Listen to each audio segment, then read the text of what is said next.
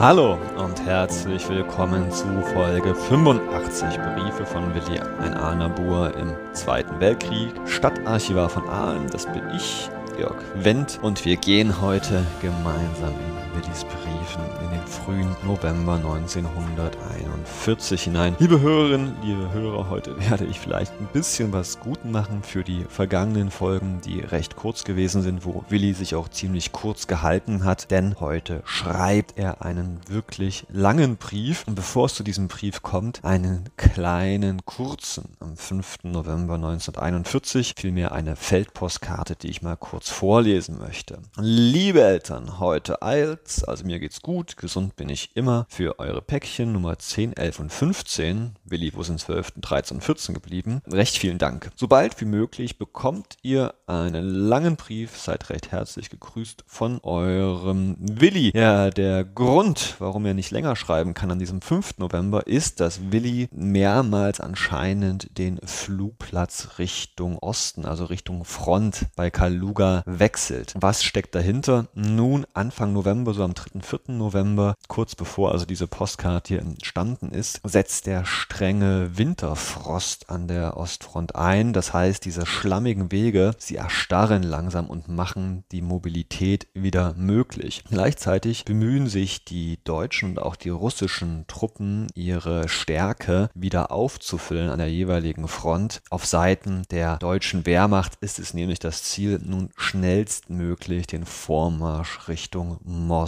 fortzusetzen und dafür scheint nun auch Willis Einheit vorangeschoben und in Position gebracht zu werden.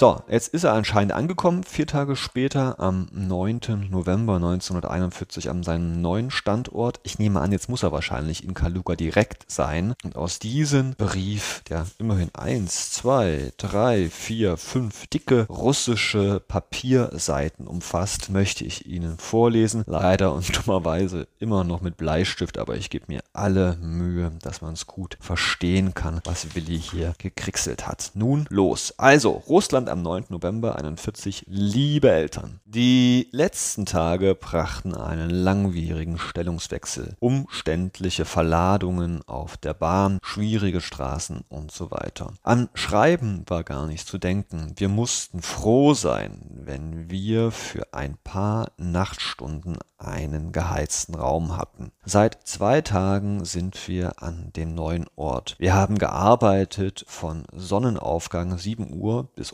Untergang 4 Uhr. Uiuiui, kurze Tage in Russland. Jetzt ist alles fertig. Unser diesmaliges Heim ist gemütlicher als das seitherige. Man kann endlich mal wieder ein anständiger Mensch werden, indem man sich waschen, baden, rasieren kann und die ganze verschmutzte und zerrissene Bekleidung und Ausrüstung in Ordnung bringen kann. Das wochenlange Regenwetter ging in Frost über. Für unsere Operationen natürlich von großem Vorteil. Für uns regt sich nichts mehr zum Schießen. Wir waren kaum vom letzten Platz weg, so wurden dort neue Maschinen abgeschossen. Das war natürlich Pech, dass wir nicht dabei waren, aber daran lässt sich halt nichts ändern. Ich habe mich sehr über die Post gefreut, die ich während des Stellungswechsels von euch erhielt. Zuerst kamen also zwei Briefe, dann die Päckchen Nummer 10, 11, 15, 21 und 22. Recht herzlich dank ich euch für alles wieder. Die Sachen waren ja so, so gut. Monatelang waren wir alle gesund, nun hat es doch einen gepackt. Kopfweh, Husten, Durchfall. Dann 40 Grad Fieber. Mitnehmen konnten wir ihn unmöglich. So haben wir ihn halt ins Lazarett gegeben.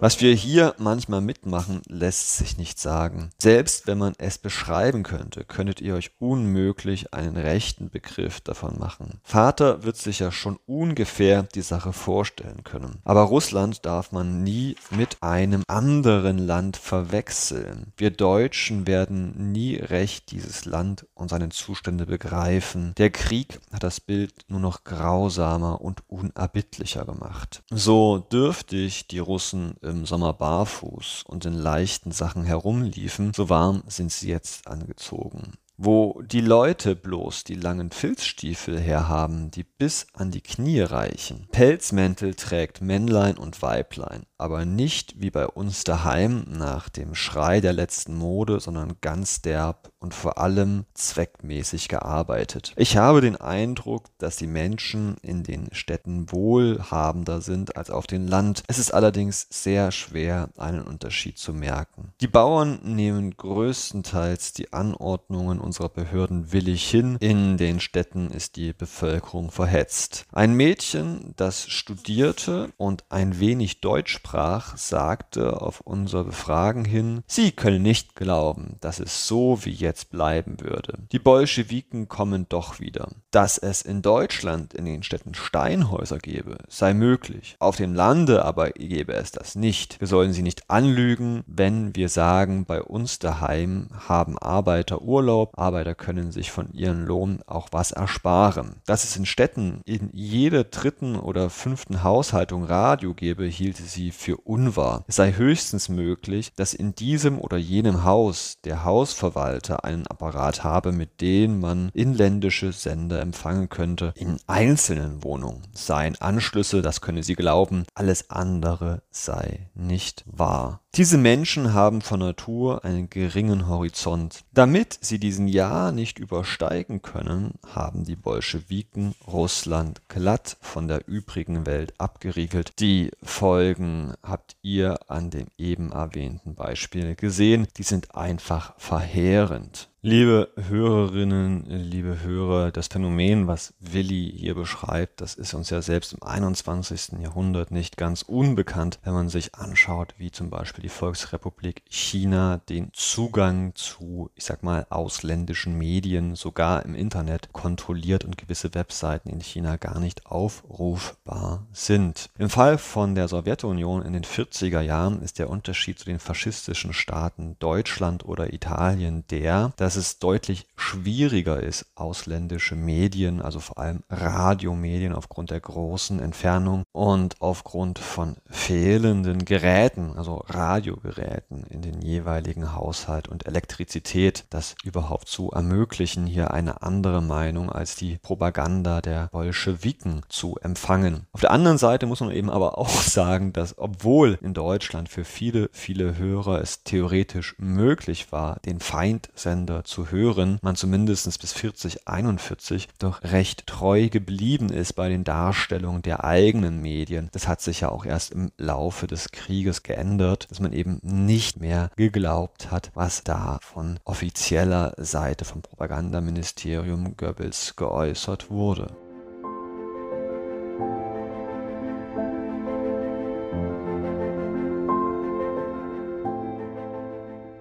Und damit weiter bei Willis langen Brief. Kam nun mein Brief zu Vaters Geburtstag an? Wenn nicht, dann gratuliere ich nachträglich recht herzlich und wünsche Vater alles Gute und eine rechte Gesundheit fürs kommende Jahr. Wenn ihr die Bilderbestellung noch nicht erhalten habt, dann schreibe ich sie hier nochmal auf. Von sechs Aufnahmen wollen meine Kameraden acht Abzüge, von der Aufnahme, wo ich mit der Badehose sitze, nur sechs und wo ich auf dem Gestell vor dem Zelt alleine sitze, fünf Abzüge. Von allen übrigen also je acht. Insgesamt wären das 59 Stück. Wenn es euch möglich ist, dann seid bitte so gut und lasst aus den Bildern was Schönes machen. Es freut sich ja jeder, wenn er später einige Erinnerungen mit heimbringt. Ja, über die Erinnerungen deinen Fotos hätte ich mich auch gefreut Willi. Ich habe bisher von einem Kameraden fünf Bilder erhalten. Ungefähr 80 Aufnahmen wurden bei uns gemacht. Teils sind die Filme noch bei uns, denn es ist halt ein großes Risiko, die Sachen heimzuschicken. Liebe Hörerinnen, liebe Hörer, hier bezieht sich Willi natürlich auf das Verbot, Frontbilder nach Hause zu schicken, überhaupt nach Hause bekannt zu machen, weswegen in der Regel solche Sachen eben mit Kameraden, die gerade Urlaub hatten, nach Hause gebracht worden sind, sollte eben geheim bleiben, wie konkret konkret die Zustände vor Ort sind. Und damit meinte man jetzt nicht nur, wie man vielleicht heute denken würde, die Verbrechen, an denen die Wehrmacht eben auch beteiligt gewesen ist, sondern einfach auch militärische Geheimnisse, die eben geheim bleiben sollten.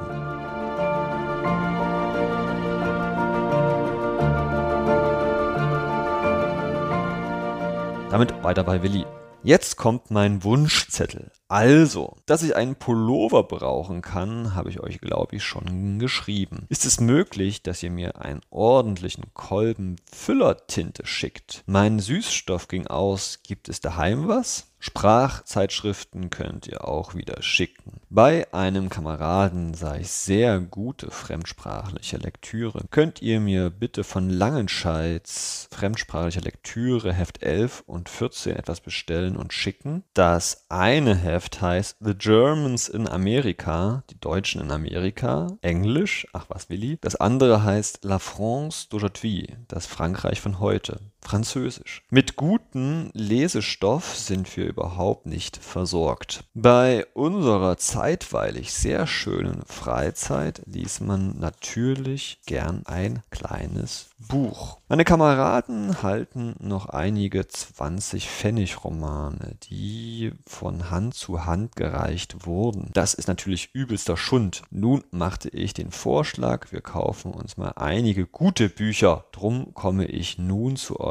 mit der Bitte, mir einige Büchle des Inselverlags zu schicken. 80 Pfennig, da kommt hier wieder das gute Bürgertum bei Willi durch. Eines habe ich schon im Auge. Rilke, Inselbüchle Nummer 1. Den Titel weiß ich nimmer recht. Am liebsten habe ich Novellen zum Beispiel von Griese, Wittstock und so weiter. Liebe Hörerinnen, liebe Hörer, Friedrich Griese, das war dieser Bluten-Bodendichter aus Mecklenburg, den Willi ja schon mal gelesen hat. Weiter bei Willi. Könnt ihr mir da so vier, fünf Büchle schicken? Überhaupt wäre es am besten, wenn Mutter bei Henne, also diesem Bücherladen in Aalen, nach einem Katalog der Insel Bücher schaut. Mein Briefpapier verträgt, wie schon geschrieben, auch gerne eine Auffrischung und schließlich kann ich ein neues Tagebuch brauchen. Ihr kennt ja das Format. Hier lässt sich nichts mehr organisieren. Jetzt habe ich noch irgendwas auf der Zunge, das mir einfach nicht einfällt. Wenn ich den Brief abschicke, weiß ich's bestimmt. Also, liebe Eltern, wenn es euch möglich und nicht beschwerlich ist, dann besorgt mir bitte die genannten Sachen. Ihr wisst ja, wie dankbar ich euch euch dafür bin.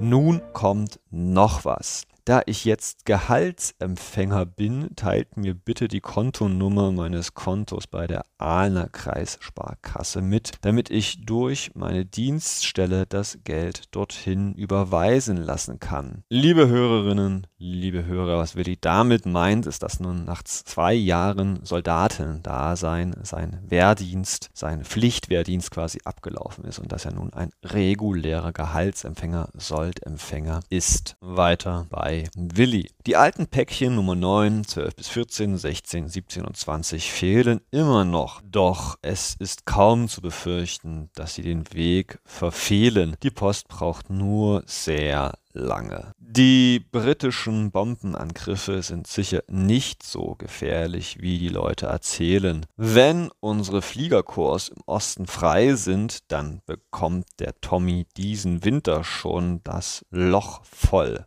Und die Hoffnung, dass es England nächstes Jahr an den Kragen geht, die dürfen wir ja haben. Über das Mittelmeer bin ich sehr zweifelhaft aufgelegt. Es kamen die Ereignisse meistens anders, als man dachte. Um nochmal auf die Sportillustrierte zu kommen, es gibt also keine Spur, dass die Aufnahme bei uns gemacht wurde. Liebe Hörerinnen, liebe Hörer, kurz dazu, zu diesen kleinen Einzelheiten, die Willi da kurz beschreibt. Tatsächlich nehmen im Herbst 41 die britischen Luftangriffe vor allem in Norddeutschland zu. Auch die ersten Flächenangriffe mit Flächenbombardements und Brandbomben werden erprobt. In Süddeutschland ist das bis Mai 42, als erstmals Stuttgart heftig und vor allem der Süden von Stuttgart, also Fildern, getroffen wird, noch etwas weiter weg. Hier kennt man vor allem kleinere Verbände, die vereinzelt Bomben abwerfen und oftmals nicht treffen. Was die Sportillustrierte betrifft, nehme ich an, dass Willis Eltern ganz verzweifelt die verschiedenen Publikationen von der Front, von der Wehrmachtsberichterstattung durchsuchen, ob nicht vielleicht doch ein Reporter über Willis Flugplatz gekommen ist. Und man kann sich das wirklich so vorstellen, wie die beiden Eltern dann über diesen Magazinen, über diesen Bildern sitzen und sich denken, hm, das da hinten, könnte das vielleicht Willi sein? Willi aber weiß davon nix.